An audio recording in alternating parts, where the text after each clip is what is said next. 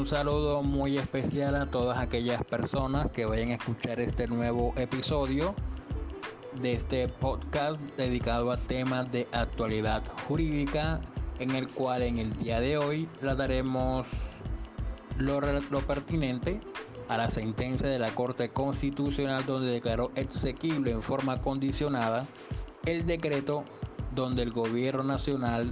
determinó una serie de medidas para aquellos beneficiarios del ICTEX.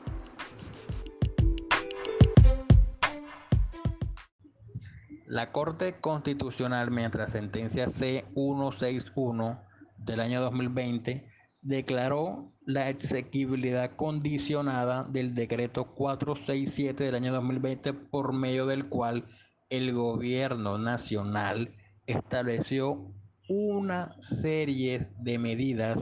para todos aquellos personas que son beneficiarias del ICTEX y lo declaró exequible en lo relacionado a la medida denominada periodo de gracia en el entendido que durante el durante el que esté vigente esa medida no se van a causar intereses sobre el crédito vigente. Esta, esta decisión estuvo bastante dividida, fue 5 a 4 y los cuatro magistrados que salvaron el voto mayormente expusieron que la Corte había extralimitado su, su,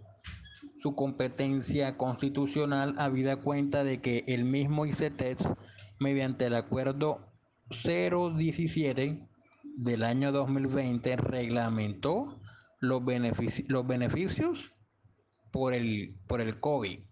y en eso, en ese acuerdo, en ese acto administrativo, el ICT señaló que durante la medida del periodo de gracia se iban a seguir ocasionando créditos, perdón, intereses corrientes.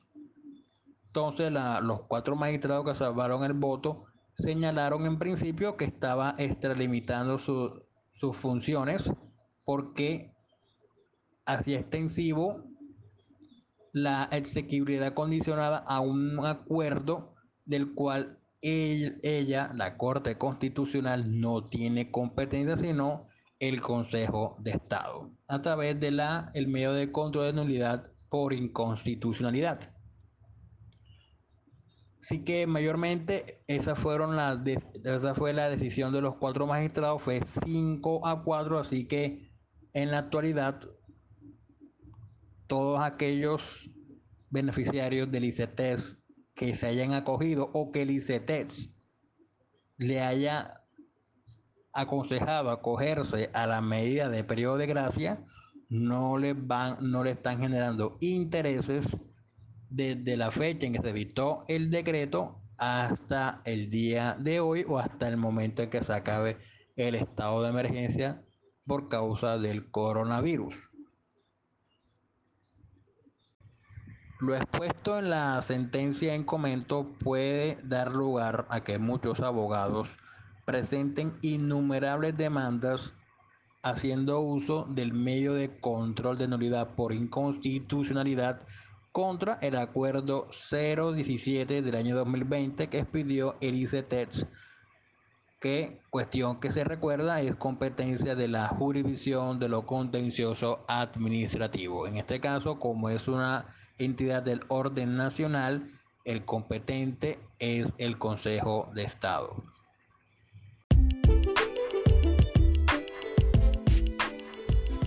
Y para terminar este nuevo episodio, dos recomendaciones. La primera es que ingresen a la página web osadiajurídica.com, que es una revista digital que está empezando donde hay buenos profesionales del derecho tratando temas de actualidad con alto contenido jurídico.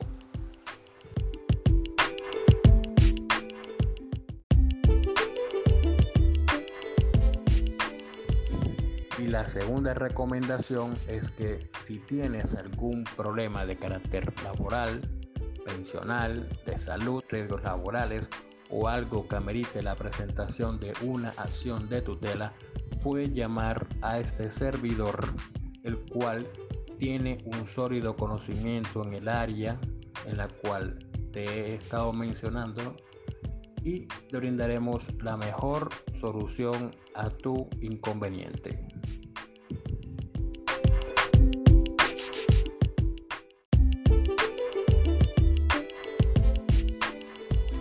Un saludo muy especial para los chicos de la revista Osadía Jurídica Digital, que dirigida por el señor doctor Francisco España Barraza. Un saludo para la doctora Lina de la Cruz, Paola Jaramillo, Yulima Barreto, Carlos Cárcamo, Kevin Vizcaíno, Luis Mesías y todos aquellos que hacen parte de ese proyecto de revista.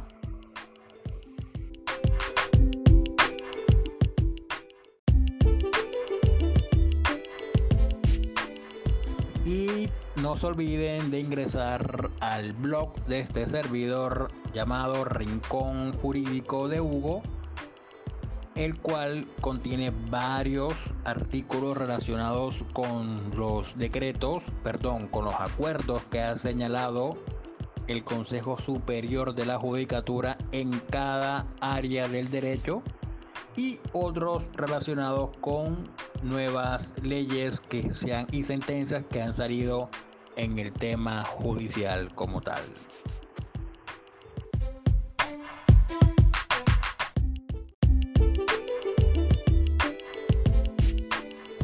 Y aquellos que no compartan lo expresado en este nuevo episodio, pues pueden escribirme, pueden enviarme sus argumentos explicando las razones por las cuales están en contra o a favor de lo expuesto en la, perdón, por la Corte Constitucional en la sentencia C6, perdón, la sentencia C161 del año 2020 relativo a los beneficiarios de los créditos con el ICTES.